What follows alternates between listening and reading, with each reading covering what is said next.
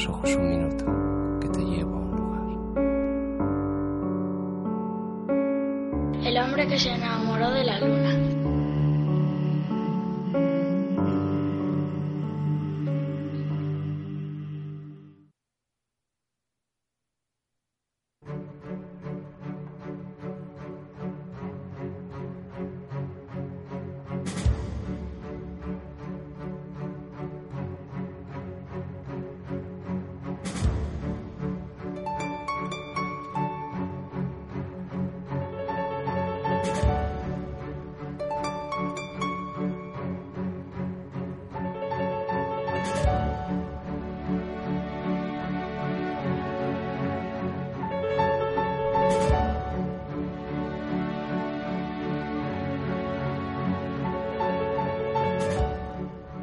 A los seis años levantó un castillo de arena en la playa y hoy, mucho después, puede verse allí a un hombre que defiende aquella construcción con manos decrépitas de los eternos embates del mar.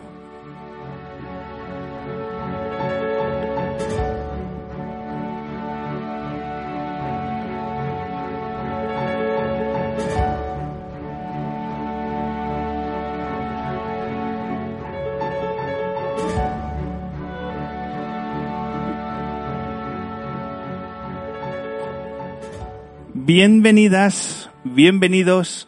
Hoy arrancamos con la Luna 336, la temporada número 13 del hombre que se enamoró de la Luna.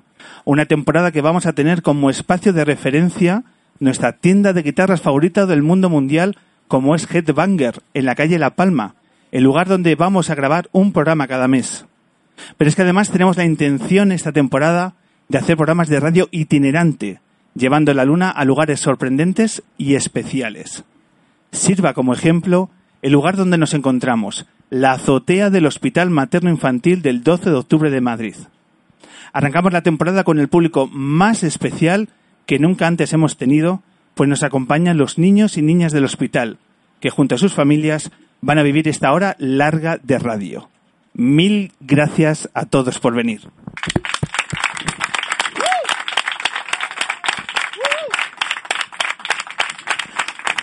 Queremos agradecer, en primer lugar, al equipo del 12 de octubre su confianza y apoyo en este proyecto. Sobre todo gracias a Jara García por hacer realidad aquella propuesta de verano. Y luego dejadme que os presente el equipo lunero que ya está en primera fila, a nuestro técnico de sonido, a Daniel Ébana, a la productora, Vicky Cantos, y en la fotografía, a Rebeca Mayorga. Y en los micrófonos, un servidor, Pablo Loriente. Además, deciros que nos podéis seguir en redes sociales, el Hombre Luna está en Twitter, en Instagram y en Facebook. Y siempre podéis escuchar todas nuestras entrevistas y acústicos en nuestro canal de iVoox, iTunes y Spotify. Venga, vamos con el programa de hoy, una edición donde los protagonistas son los niños y niñas del 12 de octubre. Un programa tan especial que en su segunda parte tendremos ni más ni menos que al ex seleccionador nacional de fútbol Vicente del Bosque. Y en este primer tramo nos reencontramos con alguien que ya estuvo con nosotros en la Luna 307 hace exactamente dos años.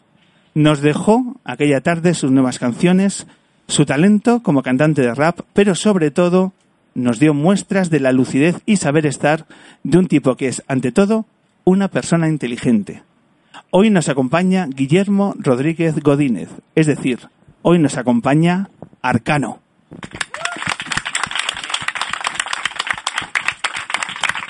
Muchas gracias. Una persona inteligente. Ni más ni menos, ¿eh? Joder, deberías hablar con mi madre. ¿eh? ¿No ha venido?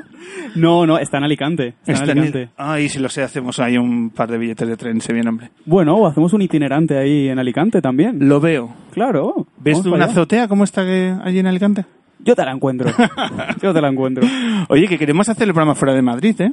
Es, pues es una idea que, que estamos ahí tramando.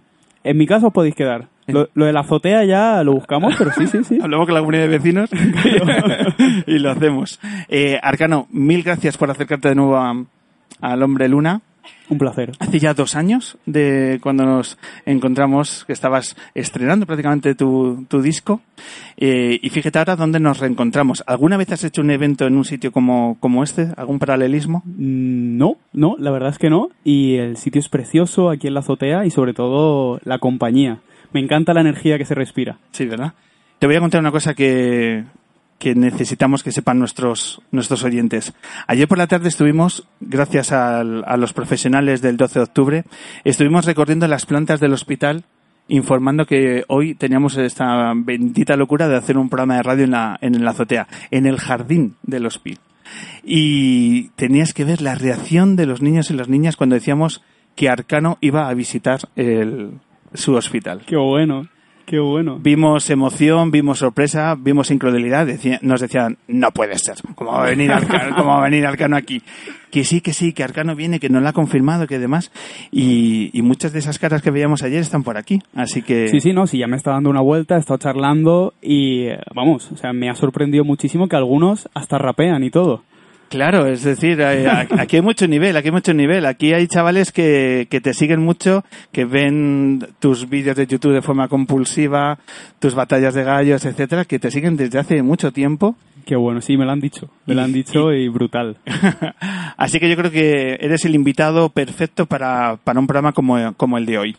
Eh, esto va de hacer radio, Arcano. Y la radio, como tú bien sabes, porque está en- dentro de tus múltiples proyectos también está la radio, ¿verdad? Eso es, eso es. Estoy ahí en la cadena SER, también en Europa FM, colaborando en un par de programas. También, sí. también estás en televisión. También, también, también. ¿Qué, Sí, qué- te falta ya en tu agenda? Cine. Cine. Podríamos hacer una peli Ostras. en una azotea. Pues eso es decirlo un par de veces y seguro que te sale alguna, Sí. alguna oportunidad. Te decía que vamos a hacer radio y hacer radio fundamentalmente es escuchar. La radio es propiciar que la gente escuche y que la gente escuche disfrutando. Y eso yo creo que es la clave. Si lo conseguimos, fenomenal. Tendrá sentido esta hora de radio. Y lo que vamos a hacer es escuchar a gente que tiene que eh, compartir sus experiencias eh, del Hospital Infantil 12 de Octubre.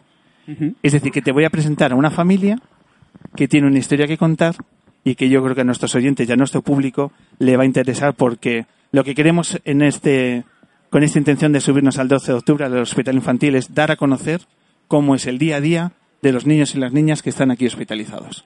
¿Te parece? Me parece. Mira, pues sirva como ejemplo esta maravillosa familia que ya he tenido el gusto de conocer minutos antes y que queremos conocer cuál ha sido su vinculación y cuál es su vinculación con, con, esta, con este hospital eh, público que tenemos en Madrid. Para ello, tenemos a María Teresa Araque, que es la madre de dos chavales estupendos. María Teresa, muy buenas tardes. Hola, hola, buenas tardes. ¿Te han dado alguna vez un aplauso en un, un programa de radio? Bueno, Pues es la este primera tuyo. vez.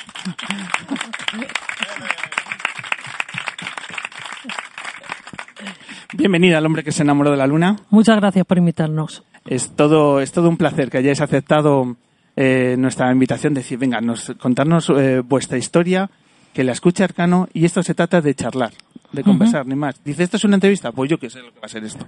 Esto es conversar sobre vuestra experiencia, porque estás muy bien acompañada aquí de tus Sí, dos aquí hijos. estoy con Adrián Hola. y Ismael. Adrián e Ismael, que Hola. son dos hermanos, bienvenidos a- al Hombre Luna. Gracias. ¿Os imaginabais que alguna vez ibais a hacer un programa de radio en el 12 de octubre? Nunca. Nunca, ¿eh? Lo, lo que- La primera vez. Pues fíjate, las cosas que ocurren aquí en este lugar tan especial, que ¿cómo describiríamos, Teresa, el donde nos encontramos, la azotea? ¿Cómo, cómo podemos hacer llegar la imagen de, de este espacio tan especial a nuestros oyentes? Pues esto para los niños y para los padres es un respiro, es decir, veo la calle. Porque es que no se sabe lo que es estar metido en una habitación 24 horas al día. Eso es. Y muchos días. Porque aquí supongo que habrá muchos niños que lleven mucho tiempo. Igual que nosotros. Adrián estuvo, por ejemplo, cinco meses aquí ingresado. Cinco meses del... Cinco meses aquí ingresado. Y entonces, 24 horas metido en una habitación es mucho. Y para ellos esto es, pues respirar, decir, veo la calle, salir, que les dé el aire en la cara. O Claro, sea, porque, o es sea, otro mundo. Hay, hay épocas en las que eh, estás todo el rato encerrado ahí en, en la habitación sin salir. Eh, sí. Puedes estar encerrado toda la toda el día, pero aunque algunos días de lunes a viernes puedes ir al cole, ahí te relacionas con amigos, haces amigos también, haces como un cole normal, pero adaptado. Y está bien. Adrián, en tu caso, ¿por qué estuviste aquí en el 12 de octubre? Eh, por un, a mí me han hecho un trasplante de hígado ¿Qué que si lo han analizado, no sé, no sabían por qué era y aunque estoy aquí vivo por, eh, por el hospital. Ni más ni menos. Sí. Eh, eh, hace de, de- en aquella temporada, esos cinco meses que estuviste aquí hospitalizado, ¿cuánto tiempo hace de Cuatro, ingreso? eh, cuatro años. cuatro años? Entonces tenías 14 años. Sí. 14 años. ¿Cómo recuerdas tu día a día en el, en el hospital? ¿Qué cosas hace un chaval en el 12 de octubre para, para pasar el tiempo? Por ah, estar animado, no estar tan triste, eh, estar jugando y divirtiéndonos con los padres que estemos en la, en la habitación y nada más. ¿Recuerdas el primer día que, por ejemplo, subiste aquí a la azotea? Aire puro. Eh, como no podía salir a la calle, eh, como hicieron esta azotea, podíamos subir los niños que estábamos ingresados aquí. Es como aquí es como un patio Claro. para jugar, relacionarnos. Eh, Qué bueno. Y Isma, ¿tú recuerdas esa época? Sí, claro que la recuerdo. ¿Qué, qué recuerdos te trae? Pues bueno, malos recuerdos también eran buenos cuando salió del hospital, pero yo estaba todos los días eh, angustiado a ver qué le pasaba y todo esto. Claro, entiendo que tiene que ser, tiene que ser complicado. Sí, Pero bueno, ahora ya todo bien y lo tienes en casa. sí. Qué bueno, qué bueno. Eh, ¿Se hacen amigos durante ese periodo de tiempo? Eh, sí, Eh, te vas haciendo ah, eh, grandes, pequeños, de varias edades y también con los profesores, te vas relacionando. Teresa, ¿tenéis eh, relación con familias que eh, estaban también hospitalizadas en ese tiempo? Y, Sí, sí. Y pasado el tiempo, Sí? Pasado cuatro años y medio que hace que le trasplantaron, seguimos teniendo relación con muchas familias de aquí. Familias Porque al fin y al cabo es que estando aquí todos somos una familia. Tanto médicos, enfermeras, porque vamos, aquí el personal médico que hay es Fantástico. encantador. O sea, los tratan a los niños, a los padres, siempre los tenemos ahí. Y nosotros tenemos relación con gente pues de Bilbao, de Tenerife, o sea, gente de Eso- muchos sitios. Y seguimos el contacto. Y seguís eh, teniendo una relación teniendo- casi de familiar, ¿no? Con ellos. Exactamente. Nos llamamos, de vez en cuando quedamos. O sea. Soy la familia todo. casi del 12 de octubre. ¿no? Exactamente. El, el grupo de WhatsApp es el grupo del 12 de octubre. Es una familia más. Eh, por ejemplo, ¿ibais al colegio también esos, esos meses? Eh, eh, algunos meses hasta que me tuvieron que aislar, aislamiento, que no podía, no, no podía salir de la habitación, pero te podían dar cosas para hacer en tu habita en la habitación deberes, alguna manualidad y, y cualquier cosa. Ayer cuando nos pasamos por las habitaciones, Arcano, había un montón de chavales con tablets, con móviles, escuchando música, pero vamos, era la música era una válvula de entretenimiento constante. Eh, ¿Vosotros escuchabais a Arcano aquí en el, en el hospital? Eh, sí. Sí, ¿no? ¿Sí, de verdad o...? Que sí, que sí, que sí. es que Sí, vamos, tú ya eres de la familia. Pero si es tú que- ya eres uno más. Sí, ¿no? Eh, estoy ahí... Parece ahí mentira, pero es así. O sea, tienes dos hijos y luego, eh, y luego Exactamente, ya es el adoptivo. El adoptivo, soy el adoptivo, que además el te llama adoptivo. como mi madre, María Pues Teresa. fíjate, así que ¿ves? lo tenemos. ¿Por qué os gusta Arcano? por lo de rapear, las batallas de gallo y más cosas que hace, más cosas que hace, pero ahora que no me salen bien, que no sé cómo se llaman. Qué bueno, muchas gracias. ¿Y eh, habéis probado a rapear alguna vez? A ver, yo alguna vez, pero Anda. no, no es que sea aquí un máquina, ¿sabes? Pero Pero te has lanzado ahí a hacer... a hacer sí, alguna cositas. vez en el colegio, que se reúne así un grupo y pues eso, no. Y hacéis ahí freestyle. Sí. Qué bueno. Porque de animarte aquí a hacer algo, nada, No, no. no, no, no, no, no. He de reconocer que me lo ha confesado antes de empezar el programa, que alguna vez ha rapeado y tal, y le he dicho, te voy a hacer rapear, pero no, no hace falta. Pero si por casualidad te arrancas en algún momento, Avísanos. No creo, no no, creo. no creo, ¿no? vale, vale, vale, vale. Arcano, ¿qué- ¿a qué edad tú empezaste a, a probar ahí en tu habitación a hacer una improvisación, a escribir? Jo, pues yo empecé muy pequeño. O sea, yo empecé, a lo mejor tenía 8 o 9 años y mi hermana mayor, 7 años mayor que yo, pues me empezó a enseñar temas de rap, eh, me empezó a enseñar la cultura hip hop y yo empecé a escribir mis letras un poco por, por imitar a mis ídolos, a ver, a ver qué salía de ahí. Y la primera vez que pisé un escenario fue a los 14 años, haciendo una batalla de gallos. La primera una batalla de gallos Sí, para, para, eh, para empezar para- tranquilito. para- para empezar bien. Sí. Así un evento tranquilo para ver cómo me puedo llevar. ¿Y, y la ganaste la esa batalla? No, no, no, no, pe- pero perdí en semifinales, o sea, fue bastante bien. ¿Cuántas rondas pasaste? Pasé eh, tres rondas, la cuarta era semifinales y ahí ya me, me ventilaron. A partir de ahora, que les ya las enfermeras del 12 de octubre que los chavales van a empezar a, a improvisar, a escribir, a... Eso es. Va, eso es. No alguno ya lo hace, pero oye, podréis organizar aquí un torneito de, de freestyle. Y pues eh, yo creo que este... Yo pero vengo.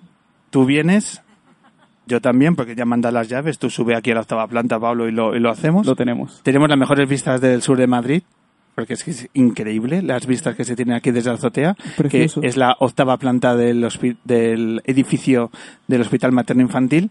Eh, y para los chavales que están diciendo, oye, pues es buena idea, yo mañana por la tarde, que creo que no hay radio, pues puedo empezar a indagar en el tema de, de la improvisación, del freestyle. ¿Alguna clave, algún consejo arcano que le podamos decir a los chavales para que en sus habitaciones empiecen a, a probar? Pues para mí lo principal es no tener miedo. Sea, cuando, cuando he intentado improvisar, cuando he intentado rapear y lo he hecho con miedo, lo he hecho con nervios o lo he hecho pensando que me iba a salir mal, me ha salido mal. O sea, porque al final la improvisación se basa en el fallo y tienes que atreverte a equivocarte y tienes que hacerlo pensando, me voy a equivocar, va a salir mal, por supuesto en algún momento me voy a equivocar, pero si vas con esa actitud es cuando todo fluye, te lo pasas bien y acaban saliendo paradójicamente las mejores improvisaciones. Es decir, es asumir los fallos con total naturalidad, ¿no? Eso, el fallo forma parte de la vida. Continuamente nos están ocurriendo cosas, continuamente eh, tenemos errores, continuamente hay cosas que salen mal. Pues si eso lo haces tuyo, lo haces natural y es que forma parte del presente, es cuando empiezas a fluir con ello, cuando lo aceptas en lugar de rechazarlo. ¿Te apetece que hagamos alguna prueba por aquí? ¿Algún ejemplo? ¿Nos ponemos en tus manos? Que un poco. Sí. Chan, chan, chan. ¿Se- Venga, ¿Se, se vale, te ocurre claro. hacer alguna, alguna eh, dinámica para, bueno, pues para que los chavales se lo lleven ahí bien? Ay, ahora me estoy poniendo nervioso yo. Eh, venga, vale, venga, vamos a hacer algo para demostrar que es improvisación. Si os parece, eh, vamos a ir pidiendo palabras, conceptos a la gente y con lo que me vayáis dando, yo voy improvisando rimas, si os apetece. ¿Os apetece? Sí. Claro que sí, claro que ¿Os sí. apetece sí o no? Sí. Ahí, ahí está, ahí está. Vale, pues yo no sé si con el micro tú te puedes acercar para ir pidiendo. Ah, mira, oh, bueno, bueno, bueno, bueno, está- esto es que tenemos una superproducción. Está- Gracias. Está todo pensado. Sí que, venga, si queréis darme vosotros algún concepto para empezar y entonces por aquí id pensando palabras, conceptos y jugamos un poco con esto y a ver por aquí qué concepto me da. Eh, escuela. Eh, la escuela. Es- escuela. Sí. Bien. Yeah, realmente al freestyle estoy dando la bienvenida, porque la mayor escuela que existe para mí es la de la vida, porque aunque piense que puedo perder, para mí la escuela de la vida siempre me hace aprender, porque aprendo de los mejores, aprendo de los peores, la escuela de la vida está llena de profesores, pero bueno, Arcano lo está haciendo sin base, parece que vengo de una escuela porque tengo mucha clase. Dime la siguiente. Escalón. Escalón. Me dice escalón para que me ponga a improvisar, men. Lo importante no es tropezarse, es levantarse. Realmente yo estoy a las buenas y a las malas. Me has dicho escalón porque mi rap es esa a una gran escala. Por eso lo estoy haciendo en la práctica. No me importa que mi escalera sea básica o sea mecánica, porque yo estoy subiendo el escalón con esto de la improvisación. Por eso entro en acción. Sabes que no tengo opción. Lo estamos haciendo y me dan la bienvenida. Ha dicho escalón porque ahora mismo lo estamos poniendo bien arriba. Yeah. A ver qué tenemos por ahí. ¿Alguna palabra, algún concepto? Chocolate. chocolate. Me dices esa palabra y me vuelvo loco, porque si me dices chocolate yo se lo digo, dadme un poco. Necesito algo de chocolate, necesito que mi boca se cruce. Si me ha dicho chocolate es porque sabe que soy muy dulce. Realmente lo estoy haciendo sin un escenario, soy muy dulce y más si me pruebas en los labios, pero cuando estoy pensando en lo único, más dulce que el chocolate es esta sonrisa de mi público. ¡Ele! A ver, ¿qué más tenemos por aquí? Puedes decirme lo que quieras, lo que se te pase por la cabeza. Sí, la tiene ahí. A ver, ¿qué me dices? Chen, chen, chen, chen, chen. Chen, chen, chen, chen, chen. Columpio. Columpio. Bien. A mí me encanta improvisar, me encanta hacer arte, me encanta ver un columpio cuando se comparte. Realmente ahora mismo me estás grabando, pero si me ven mis amigos me dirán, Arcano, ¿te estás columpiando? Pues no lo sé. Cuando mi estilo funciona es porque se empiezan a columpiar todas mis neuronas. Y si soy capaz de lanzar otra rima de nuevo es porque esto de improvisar me lo tomo como un juego, como un columpio. Cojo al verso, lo trato con cariño y empiezo a columpiarme con él como si fuera un niño. Por eso Arcano siempre improvisa y se acaba columpiando en lo que significa tu sonrisa. Gracias por la palabra, gracias por decir columpio, pero realmente tiene muy mala rima columpio. y vamos a ver alguna para terminar aquí. ¿Quién me la dice? No sé dónde estamos. Fiesta. Fiesta. Bueno, realmente yo no tengo ningún problema. Me ha dicho fiesta y eso es lo que me transmite al ver la energía de Emma. ¿Cómo estás? Me acuerdo de tu nombre, sé que vienes en un rato. Me ha dicho fiesta, pues tranquila, que yo manejo el aparato. Por eso estamos haciendo la fiesta. ¿Has visto cómo yo la causo? Podemos montar una gran fiesta si me dais un gran aplauso. Lo estamos haciendo. ¿Sabes? Has visto cómo ardo. He pedido un aplauso, pero me ha llegado con retardo. No pasa nada. Aquí está Arcano. Si quieres lo solucionamos. Con el hombre que se enamoró de la luna, la fiesta la montamos. Por eso, esto no va a quedar tan mal porque estamos cerca de la luna y esta fiesta se ha convertido en espacial. Muchas gracias.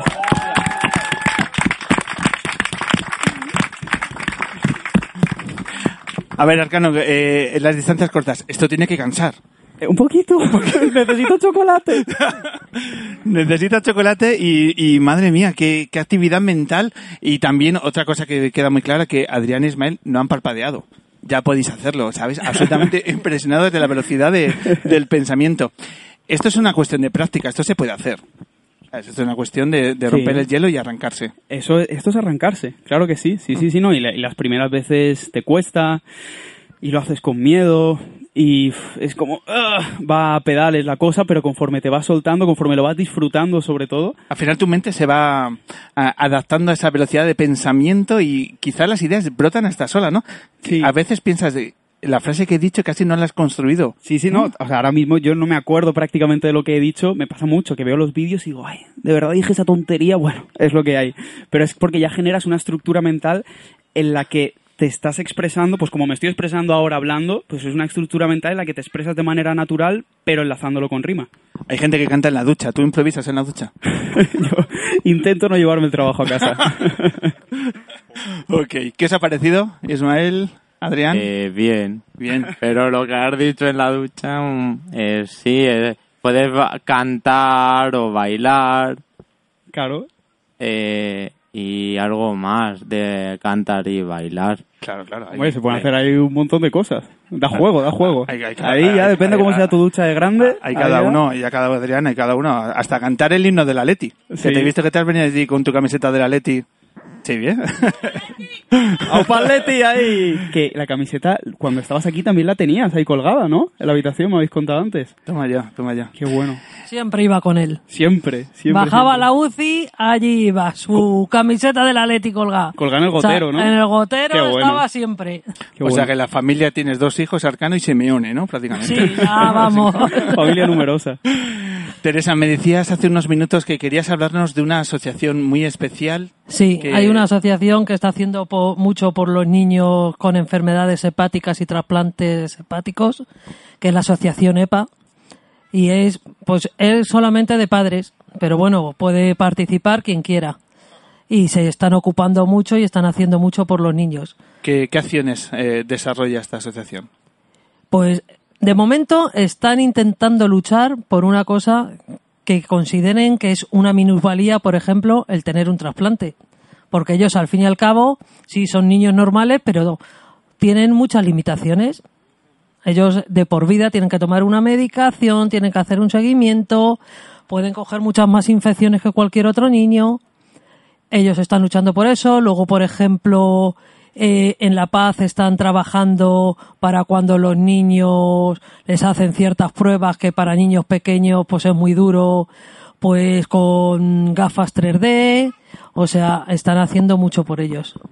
Están luchando mucho por ellos, EPA. ¿Y es, es EPA, EPA o...? H-E-P-A. Ahí está, vale, HEPA, perfecto. Pues venga, hay que apoyar esta asociación, como Sí. entiendo que hay tantas otras, ¿no? De, Como hay muchísimas otras. de, eh, Porque está, por ejemplo, también la Federación Madrileña. Claro, yo conozco de trasplantes. Luego hay de otras muchas cosas, porque también están menudos corazones para los niños de corazón. O sea, hay muchas. Nos contaban estos días el- los profesionales del 12 de octubre la importancia luego y, lo- y la involucración que tienen los padres y las madres luego en naciones como la que nos estás comentando o en la propia actividad del hospital que luego los, los- las familias sois un motor más mm, vital en el funcionamiento de, de un Es que al fin y al cabo, esta se convierte en nuestra casa durante mucho tiempo. Eso. Entonces tú haces lo que quieres para tu casa. Entonces intentas conseguir para los hospitales y qué mejor que unirnos los padres, que somos los que tenemos que luchar. Tienen que luchar los padres, las madres y tienen que luchar toda una sociedad para Toda- defender la sanidad pública. La sanidad pública, Eso que no sabemos lo que tenemos. Eso es. Porque hay muchas cosas y los que están aquí yo creo que pensarán lo mismo que yo, que vamos, si no tuviéramos la sanidad que tenemos, nuestros hijos no estarían aquí. Las historias serían O diferentes. sea, sería totalmente diferente. Y también quería decir el personal que hay aquí. O sea, ¿Cómo es? hay que hacer chapó. O sea, yo es besar el suelo por donde ellos. O sea, es que son así. Se merecen todo. Tanto empezando por auxiliares, enfermeras, doctores, o sea, todo. Tanto personal de planta. Yo para mí, la 7B, vamos, era nuestra casa. Y yo a esas enfermeras, a todos. El equipo médico, el doctor Urruzuno, el doctor Medina, y por ejemplo en la UCI, chapó también. Porque lo que luchan en la UCI por, lo- por nuestros niños. En la UCI son, vamos, chapó. Desde aquí te- nuestro completo reconocimiento a la labor que hacen todos y cada uno. Sí. Adrián, ¿quién es Eva? ¿Quién es Ana? Hablando del personal de, Eh, del hospital. Eva y Ana eran eh, ahí en el hospital eran mis no- la como supiéramos las novias la mis novias que eran que decían que eran mis novias que son las dos enfermeras y me divertía con ellas y, y mucho más Y mucho más, ¿no? Digamos que tienes un recuerdo especial. Mira, por ejemplo, ellas. aquí enfrente tenemos también a una que nos cuidó muy bien, Cristina. Cristina Y Eso es. Nikki estaba por ahí, no sé si se habrá ido, que es una auxiliar, que es fantástica también. O Qué bien. Aquí hay gente fantástica. Y podría ser interminable el listado de, de personal- interminable. de profesionales ejemplares. Bueno, pues vamos a cerrar estos minutos. Eh, Adrián, tú querías decir algo a los, a los niños y niñas que, Ah, sí. que tienes aquí. Eh, ¿Qué- todos los niños que estén aquí, que, que vayan bien todo y que se mejoren y que estén todos los niños con sus padres y con su familia y que nada, que, Y que de aquí se sale. que de aquí se sale todo y mucho más. Eso es. Eso es.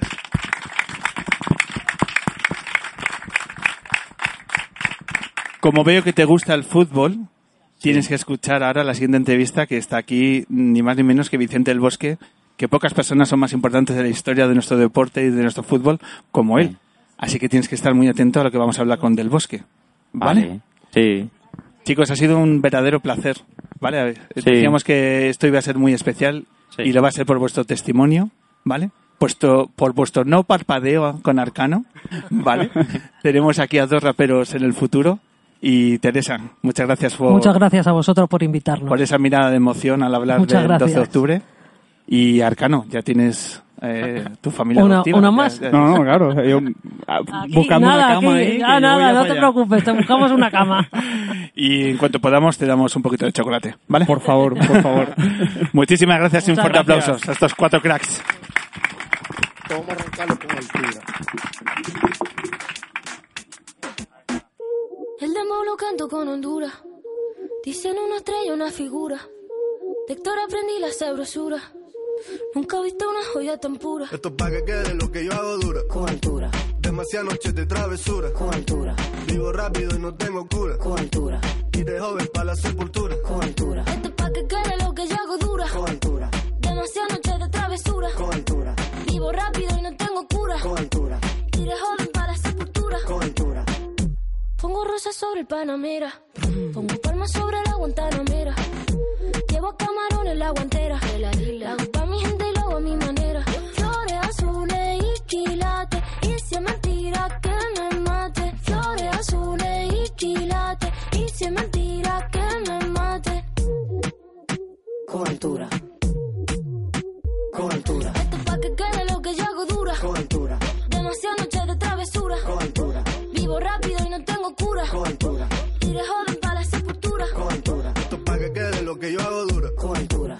Demasiadas noches de travesura. con altura, Vivo rápido y no tengo cura. con altura, Y de joven para la sepultura. con altura. Acá en la altura están fuertes los vientos. Ponte el cinturón y coge asiento. A tu jeva y al ave por dentro. El dinero nunca pierde tiempo.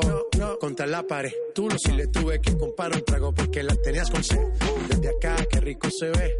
No sé de qué, pero rompe el bajo otra vez. Mira. Flores azules y quilates. Rosalía. Que me mate. Flores azules y quilates. Y si es mentira que me mate. Con altura, con altura, Esto es pa' que quede lo que yo hago dura. con altura, Demasiadas noches de travesura. con altura, Vivo rápido y no tengo cura. con altura, de joven para la sepultura. con altura, que quede lo que yo hago dura. Siempre dura, dura. Demasiado noche de travesura. con altura, Vivo rápido y no tengo cura. con altura, Ajá. Y de joven para la sepultura. con altura. Sí, papi. De Rosalía. Vamos, vamos, va- va- vamos a Vamos a esperarnos pa' que no haya Vamos, vamos a esperarnos del bote, el- el- vamos, vamos, vamos, va- va- vamos a esperar. Pa' que quede. Va- va- Vamos a esperarnos pa' Pa' que que no haya ese del bote, el- el- vamos, vamos, Lo que yo hago dura.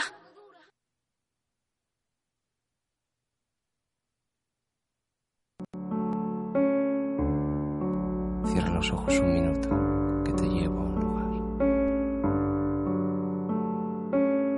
El hombre que se enamoró de la luna.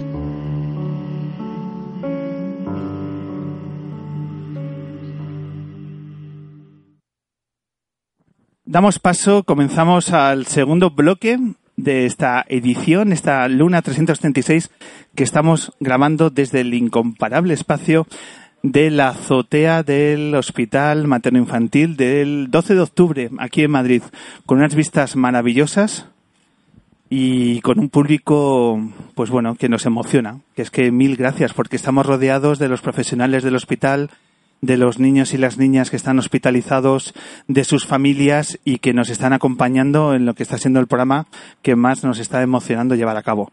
Así que reiteramos las gracias por estar aquí.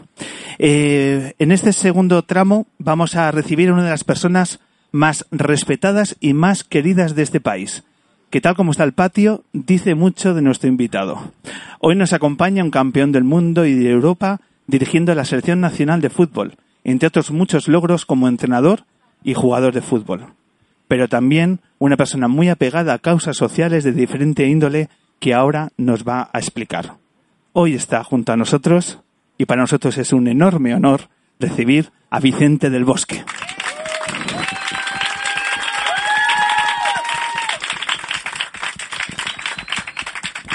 Buenas tardes, muchas gracias a todos. ¿eh? Vicente del Bosque, qué bien tenerte en estos micrófonos. Sí, y además en este espacio en el que nos encontramos, que tuve la suerte, no sé si hace cinco o seis años, de inaugurar estas instalaciones, un espacio que estaba muerto en el, en el hospital, pero que se le ha dado una utilidad que yo creo que es evidente que todos los niños y las familias pues pueden disfrutar. Inauguramos, bueno, inauguramos, yo participé con la Fundación Juega Terapia, que es la artífice de, de este espacio en, en La Paz, aquí en 12 de octubre y también en la Fe de Valencia. Y yo creo que han sido eh, circunstancias fantásticas para todos los que tienen, bueno, el, eh, el tener que estar aquí, ¿verdad? Es un espacio que le da una vida muy especial a los, a los centros, que los niños enseguida lo sienten como suyo, y yo creo que eso es algo que, que se que se tenga, que se viva de una forma tan rápida como un espacio muy especial para los niños y las niñas. además yo creo que tenemos que la obligación los mayores de, de darle la- las mejores condiciones de vida a todos los chavales, que es al fin y al cabo el objetivo de curarlos y también de, de estar en las mejores condiciones. Eso es. Y que su estancia sea lo, lo más agradable posible eh, y que su día a día, bueno, pues se le facilite que, que tengan otra experiencia. Hace unos días, de nuevo, gracias a los profesionales, nos enseñaron eh, la zona de quirófanos del, del hospital infantil. También es especial. También es muy especial porque han hecho eh, un montón de ilustraciones en los pasillos, de dibujos, que son muy especiales, que, de- que da una calidez, que da una mirada eh, infantil al espacio y no te da esa austeridad, esa frialdad que tienen otros lugares públicos que no están pensados con la mirada de un niño y cuando allí están los niños se sienten eh, extraños. No, es que yo creo que tenemos que pensar que en la edad de ellos eh, marca mucho todo lo que te sucede alrededor y, y si es un sitio triste, pues uno, vas a ser un, vas a trasladar la tristeza el día de mañana.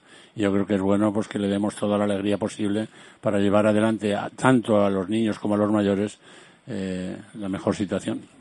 Allí también nos explicaban, a mí me parece una, una eh, propuesta maravillosa, que en determinadas cirugías los niños a la hora de entrar al quirófano entran conduciendo un minicoche.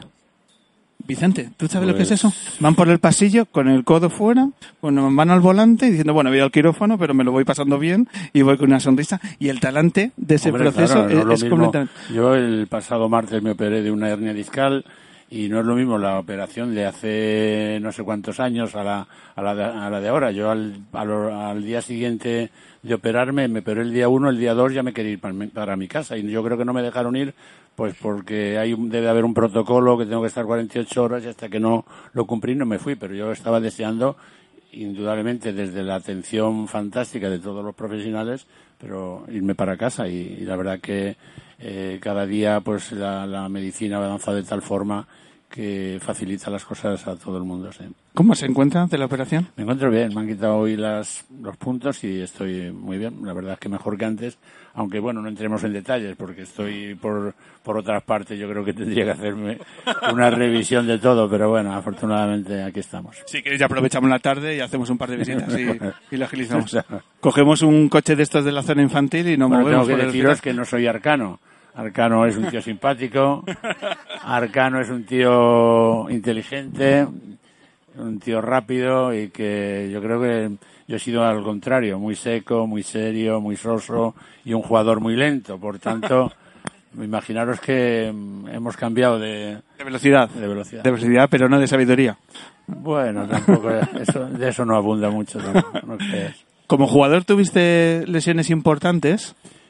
Sí, he tenido de casi todo, sí, desde abajo hasta arriba. Yo creo desde la clavícula, la rodilla, el peroné, el tobillo siempre. Hemos andado ahí fastidiados, el pubis. Pero bueno, no me quejo, han sido muchos años. He sido un auténtico privilegiado de poder dedicarme a lo que me, era mi juego de niño y lo he alargado tanto, tanto, tanto hasta los 65, 66 años y yo creo que ahora que ya soy jubilado y que no tengo ninguna responsabilidad y que no tengo que no tengo ninguna obligación de nada ni dependo de nadie, pues ahora me doy cuenta de que he sido un auténtico privilegiado de dedicarme tantos años al fútbol.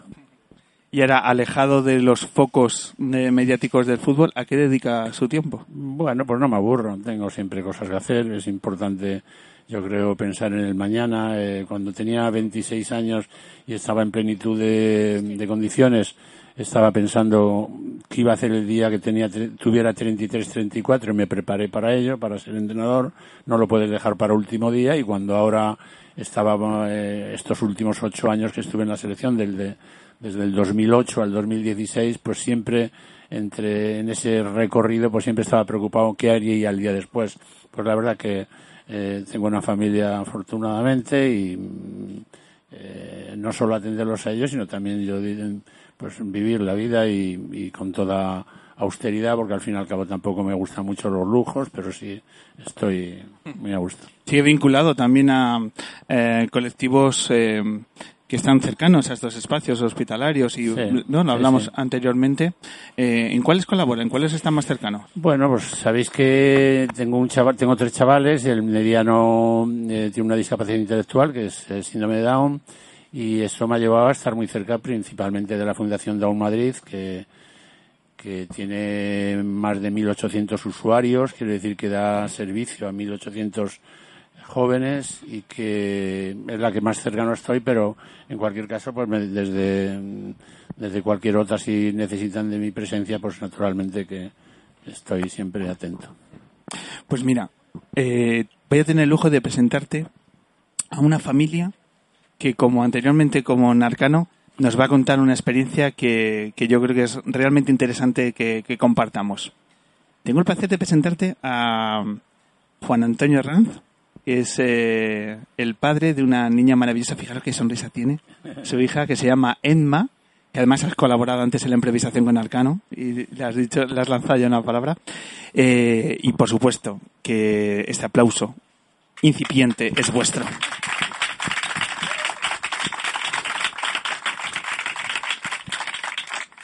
Juan Antonio Ranz, Emma, bienvenidos al hombre que se enamoró de la luna. ¿Cómo estáis? Bien. ¿Bien? Muchas gracias. ¿Qué, qué os parece eh, ubicar un programa de radio en, en este espacio, en la azotea?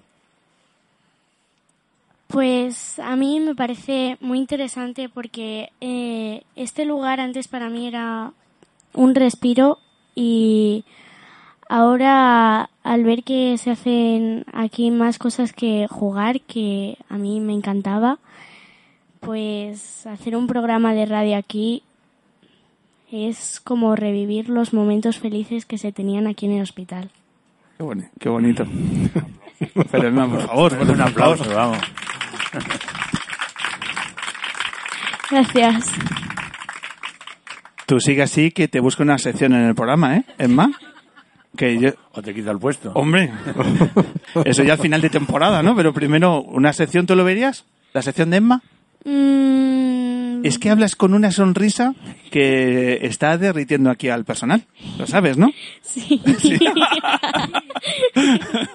Contadnos, ¿cuál es vuestra vinculación con el Hospital 12 de Octubre? Pues eh, Emma enfermó hace aproximadamente unos cuatro años y la diagnosticaron una colitis ulcerosa. Y a partir de ahí tuvimos que, que, bueno, pues pasar por el hospital eh, en distintas temporadas, en distintos momentos. Y ahora mismo ella tiene una enfermedad que es crónica y pasamos por el hospital de manera regular. O sea que, bueno, pues mm, tenemos amigos y amigas de aquí que nos, que nos ven cada, en este momento cada seis, ocho semanas, dependiendo un poco en qué situación está Emma. ¿Cómo son los días que, que vienes por aquí, Emma? ¿Estás una mañana?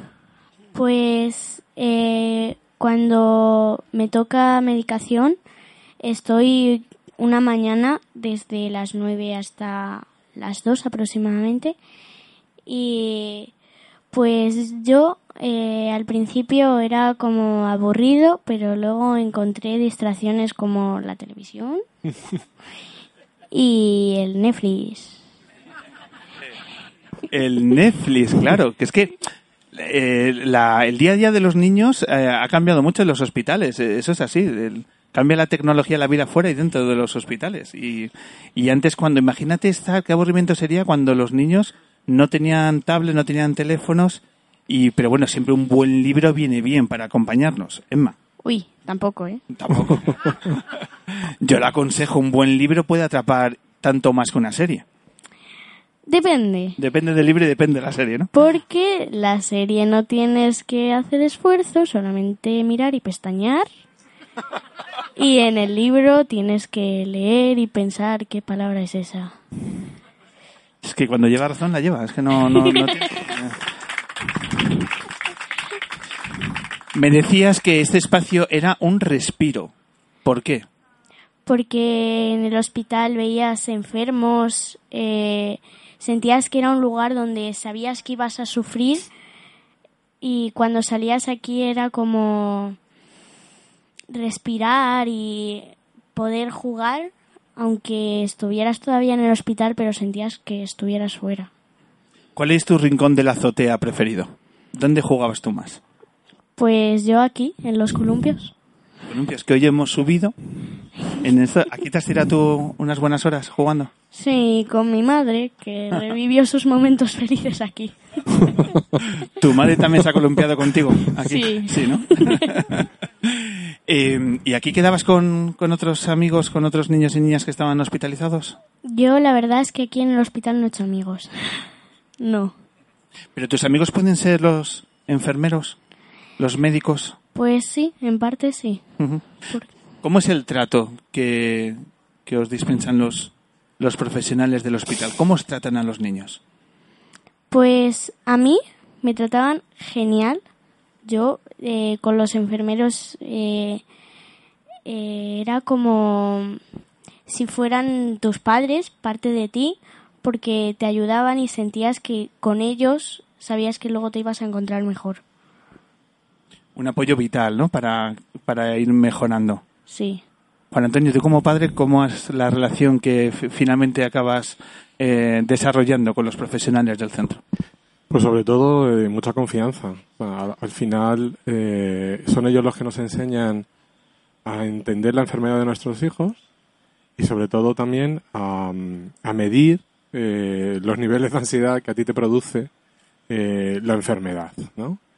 Entonces son ellos eh, fundamentalmente los que te van transmitiendo el conocimiento, poco a poco tú eres capaz de, desde la práctica que tú tienes de la enfermedad y los conocimientos que ellos tienen, de ir midiendo esa ansiedad, de, de- de ir normalizando un poco la, la- la enfermedad dentro de lo cotidiano de tu vida. Entonces han sido, son fundamentales. Ellos son fundamentales, eh, todo el personal del, del centro, eh, desde auxiliares hasta el último de los profesionales médicos.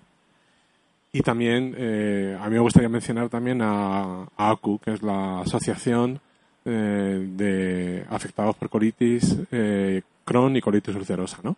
También ellos, desde la cercanía con familiares, eh, somos capaces también de entender muchas cosas. La cotidianidad de los días a veces es, es duro, sobre todo cuando están en situación de brote. Y entonces mm, eh, necesitas no solamente la mirada profesional, sino la de alguien que le pasa lo mismo que a ti. Construir una red social, ¿no? Donde compartir una misma realidad, ¿no? Claro. Y ahí descargas ansiedades, inseguridades. Claro, y preguntas, ¿y esto cómo lo haces tú? ¿Y esto otro? ¿Y cuando te pasa esto? Claro. Y lo necesitas.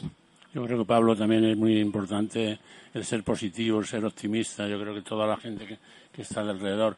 Yo con cinco meses nosotros operamos a Alvarete con a corazón abierto, casi ha habido muerte y sufrimos lo que era el estar metidos en una habitación. Afortunadamente hoy los tiempos van cambiando va, y ahora es un niño de 30, bueno, un niño, un chaval ya de 30 años, fuerte como un roble, nos dijeron que iba a tener muchas enfermedades, que no sé qué, y resulta que es el tío más sano de toda la casa.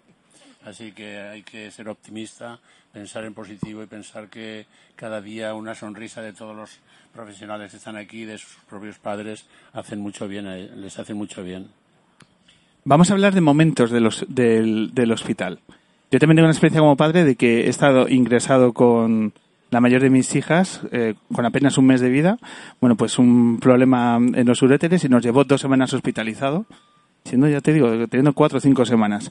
¿Qué recuerdo más? Me lo estás preguntando con la mirada. ¿Qué mirada tienes, Emma? De verdad. ¡Qué barbaridad! Eh, ¿Qué recuerdo más? Las noches del hospital. La vinculación con los profesionales del turno de noche Sí. como momentos muy especiales donde cuando hablamos de las inseguridades, las inseguridades en mitad de una noche en un hospital a oscuras son otras. ¿Vosotros cómo lo vivís? ¿Cómo son las noches en un hospital? Pues las noches son muy largas. La noche es muy larga y vienen muchos fantasmas a la cabeza. Eh, eh, todos los ruidos son más grandes, el de una bomba, el de cualquier aparato, todo es mucho más. Entonces, la dificultad que eso tiene es eh, cómo parar un poco esa ansiedad, ¿no? Y a veces, bueno, desde la cercanía, los profesionales son los que te dicen, eh, tranquilo, ahora va a pasar esto, luego va a pasar no sé qué, y eso eh, como que te calma, ¿no? Al final tú necesitas que alguien desde fuera te diga, tranquilo, estás en buenas manos, ¿no? Y eso se gana con tiempo y se gana con eh, el- el paso de los días. Y ese ejemplo, esa sabiduría que vosotros habéis adquirido es muy importante proyectarla eh, y que estos mensajes calen a los chavales, en las familias que ahora mismo están pasando por esas situaciones. Vicente, vamos a proyectarnos en los momentos de alegría, que por ejemplo, la selección de fútbol provocaría cuando estabais eh, jugando la final en todos los centros hospitalarios de este país, estos chavales que estaban aquella tarde-noche en sus habitaciones y como decía Emma, la televisión, aquel día hicisteis muy felices también a los niños de los hospitales. Pues seguro que sí. Además, no tenían por qué tampoco a lo mejor gustarles el fútbol o estar cercanos al fútbol para, para disfrutar de, de todo lo que ocurra bueno en este país. Y ese es un síntoma, el deporte, de que nuestro país está no puede mm, estar a la altura, está mejor que muchos de los países de nuestro entorno, que siempre hemos tenido nuestro recelo, nos hemos, hemos sido siempre un poco pesimistas en todo y nos damos cuenta que a- en cualquier nivel, y en el futbolístico, y en el sanitario, y en tantos otros, pues estamos por encima de muchísimos países. La verdad es que sí, la verdad es que la proyección del deporte como metáfora de la vida es, es, es lo mejor que tiene. También pensaba en ejemplos de deportistas que han superado larguísimas lesiones, que ya nadie creía que iban a volver a la práctica deportiva y que también pueden ser un ejemplo a los chavales que les gusta tanto, por ejemplo, la práctica del fútbol, por ejemplo, Cazorla. El, el ejemplo de Cazorla que... tenido una lesión gravísima, eh, eterna para él, prácticamente eh, fuera ya del, del circuito del fútbol, pero que es la constancia y los buenos profesionales que ha tenido alrededor de él le han propiciado volver a jugar, volver a jugar al nivel de, de primera división y volver a la selección española. Ha sido un éxito extraordinario y ha sido además un chico que ha sido uno de nuestros héroes que hemos tenido en estos años. Claro. Sirva como ejemplo también de, de cómo se, se asume ¿no? y cómo se afrontan estos, estos momentos. Eh, ¿A Emma le gusta el fútbol? ¿Te gusta? No. A ver, ver. depende. Depende, ¿y de qué depende? Jugar tú mola, pero luego verlo ¿Ah, sí? menos, pero Bueno, sigue pero- molando. Pero sabes que hay muchas niñas que juegan muy bien al fútbol. Sí. ¿Eh? Que estamos al nivel de la, en la sele- en la selección de chicas al nivel de los mejores equipos de- del mundo. Podemos competir con todos y, a- y en edades pequeñas, de, de categorías inferiores, al máximo nivel. Y en la otra a lo mejor estamos un escalón por debajo de, de las grandes, pero somos muy buenas. ¿eh? Y el fútbol es muy seguido por mujeres, por chicas. ¿eh? Sí. ¿A ti qué, te- qué deporte te gusta practicar? A mí balonmano. Balonmano. Bueno, Vicente, es que es mi deporte. Sí. Claro. Estás hablando con un campeón de España de balonmano. bueno, Hace ya demasiados años, pero... Ha salido muy buena gente de balonmano y univer- un deporte muy universitario además también. Yo creo más que el fútbol. El fútbol es más de barrio, más de calle. Y balonmano, si decimos que, que hay que apoyar las causas perdidas, hay que apoyar el balonmano, porque hay que revitalizarlo. Esto sí que es un enfermo el balonmano. Que, es más, que te estás ganando la sección, como sigas ese camino, al final la tienes, ¿eh? Eh, muy, muy grande el balonmano. Venga, vamos a hacer, eh, porque yo creo que es interesante que escuchemos a más personas. Yo creo que nos quieren eh, comentar y compartir también diferentes eh, realidades. Y vamos a acercar el micro al, al- nuestro público y a ver qué nos cuentan. Cuéntanos, ¿cómo te llamas? Buenas tardes, eh, me llamo Marisa. Eh, nosotros estamos aquí desde con mi hija. Eh, somos de Pamplona y llevamos desde que mi hija tenía cuatro años. Va a hacer 18 y tiene una enfermedad rara llamada síndrome de Treacher-Collins. Es una enfermedad, bueno, pues eh, eh, que afecta mm, a la cara, eh, a los huesos de la cara, a, los- a las orejas, pero bueno, eh, nosotros llevamos aquí desde que ella tenía cuatro años y llevamos el, el lunes hizo la operación 25. Eh, mucha gente vais a, Pam- a Pamplona a los médicos. Nosotros nos ha tocado justamente al revés. Nos ha tocado venir desde Pamplona a Madrid para poder, eh, para que, para que a mi hija la podrían em, curar, por decirlo de alguna manera, porque bueno, esto eh, Es largo. es largo, es largo. Em, nosotros hace cuatro años, en el 2012, viendo que, que esto lo llevaban aquí en el, en el 12 de octubre, eh, hicimos una asociación a nivel nacional eh, que se llamaba Asociación Síndrome de Teacher Collins, Zaira Sardina Gil, en honor a ella. Eh, nosotros el año pasado dejamos la asociación. También la, bueno, la asociación sigue, ahora sigue con otro nombre porque hay que, dar cabida ya a personas porque al final también te cansas. Eh, estamos contentos porque se ha conocido en muchos sitios, eh, ha hemos conseguido dar eh, visibilidad al síndrome y yo quisiera dar las gracias a, todas las- a todo el personal de la octava, tanto enfermeras, eh, los chicos guapos también, eh, a todo el equipo de Ana Romance, a todo el equipo de la doctora Barceló, oftalmología, eh, a todos, a todo el equipo de, de quirófano, que son profesionales como la copa de un pino.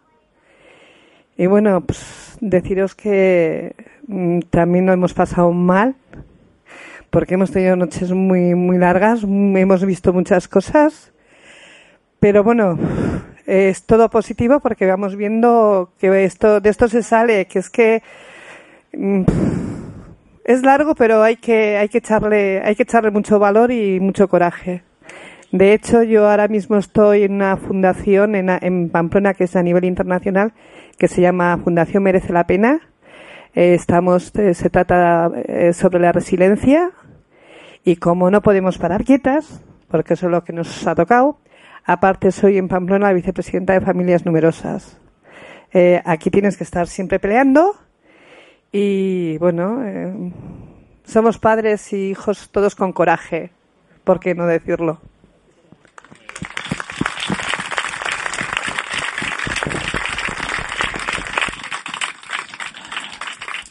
Cada uno tenemos nuestra propia historia, ¿verdad? Y yo creo que eh, el talante con el que lo tomáis es fantástico y que no falte. Marisa, mu- muchísimas gracias por compartir eh, tu realidad y la constatación de que los padres y las madres que durante tanto tiempo lucháis y lucháis, deciros que sois ejemplos de demasiadas cosas. Y eso tiene muchísimo valor. Mil gracias.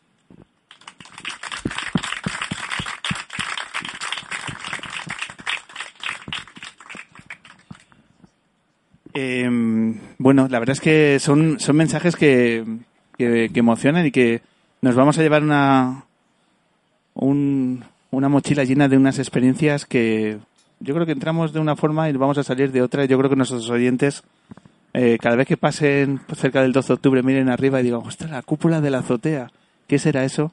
Ya tendrán una, una fotografía más real de lo que, de lo que estamos Me estaba hablando. así que si fuera esto una azotea simple y no hubiera nada. Es que un lugar así lo pondría en cualquier azotea, de, sea un hospital o no. ¿Sabes? Que en, la- en mi oficina del trabajo podríamos poner una de estas. Vicente. O sea, que si quieres lo hablamos. ¿Sabes? Y con nuestra comunidad de vecinos, dos de estas. Desde luego son- eran espacios vacíos que están ahora por lo menos aprovechados. Totalmente, totalmente. Y además con una dignidad y una mirada infantil, que es que además nuestra sociedad, nuestras ciudades ponen muy poca mirada infantil a la hora de redecorar los espacios públicos. Y eso es algo que deberíamos aprender de otros países. No, es que además yo puedo poner ejemplos de que hasta una comisaría con una mirada infantil puede ser otro lugar. Y sentirías diferente a la policía. Los servicios sociales, si ponemos mirada infantil, lo viviríamos con otra, con otro talante. Y los hospitales ya están teniendo otra sensibilidad.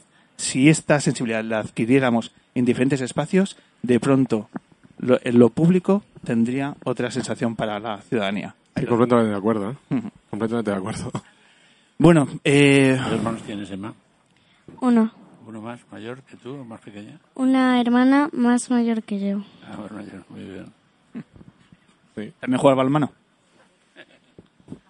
Mm, No, No, ya sería demasiado Vicente. Ya sería juega al baloncesto. Baloncesto también lo aprobamos. Baloncesto. Lo aprobamos. Baloncesto. Y si es del estudiantes, pues todavía mucho más.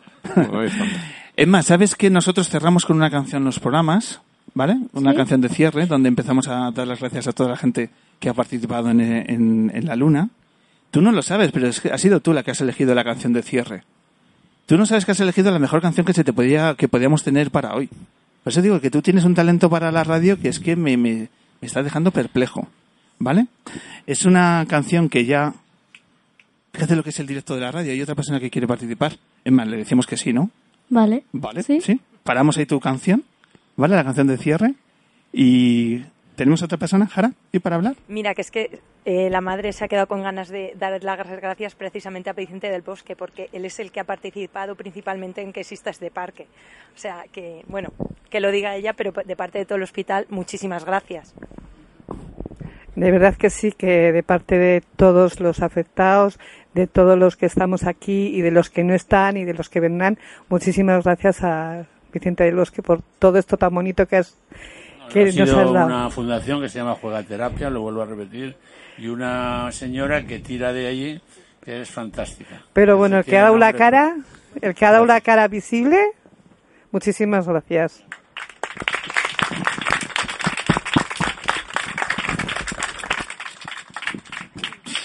Dicho queda, gracias Marisa. Pues eso, vamos a hacer el cierre y en el cierre yo lo que hago es acabar así en un momento un poco épico y un poquito ahí de, de, de exaltación radiofónica, ¿vale? Eh, y entonces decirte eso, que has elegido la canción, Emma, tú no lo sabes, pero la has elegido y es que la has clavado, ¿vale? Entonces Dani la va a pinchar y empezamos a, a despedir entre todos eh, esta edición del hombre que se enamoró de la luna, ¿vale, Emma? ¿Me Vale. ayudas? ¿Sí? Sí. Venga, a por ello. Dani, cuando quieras, y la vas a reconocer enseguida. Es que es tu canción, ¿cómo no la vas a reconocer? Es que es una cosa- Fíjate, Not right now. Yes, now, Dusty habla- hablando de series, ¿verdad? ¿Esto qué es? Stranger Things. Stranger Things. E- Este es el final del último episodio de Stranger Things, con el mejor momento de toda la serie, de las tres temporadas, ¿sí o no, Emma? Lo mejor, Lo lo, mejor. Pues con esta maravillosa canción elegida por Emma, vamos a dar las gracias desde aquí a los protagonistas, a los chavales que esta tarde han dicho, venga, subimos a la azotea porque vamos a hacer entre todos una hora de radio. Que venían Vicente del Bosque y Arcano, pero también vamos a sumar entre todos los profesionales, las familias, así que mil gracias a todos los que han subido a la azotea.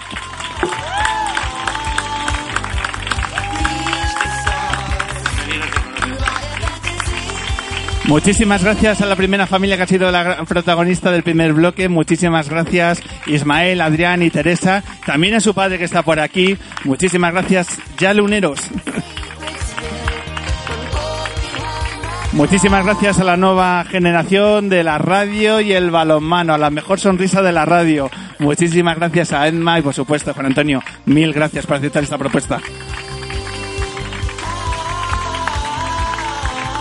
Muchas gracias por aceptar enseguida nuestra propuesta, los dos invitados que han puesto la cercanía que necesita y el compromiso un programa como este. Mil gracias, Arcano, y mil gracias a Vicente del Bosque.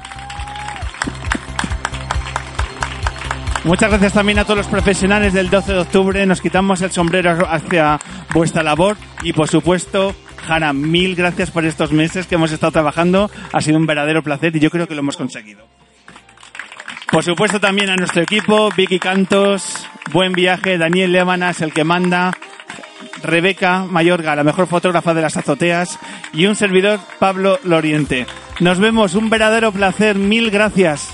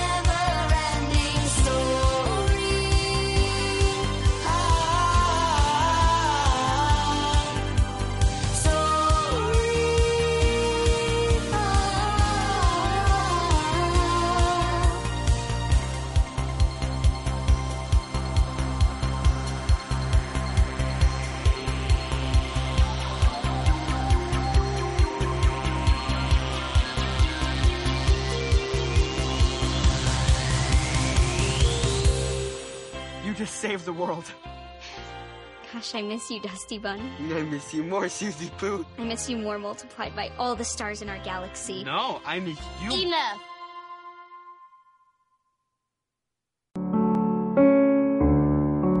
Cierra los ojos un minuto, que te llevo a un lugar.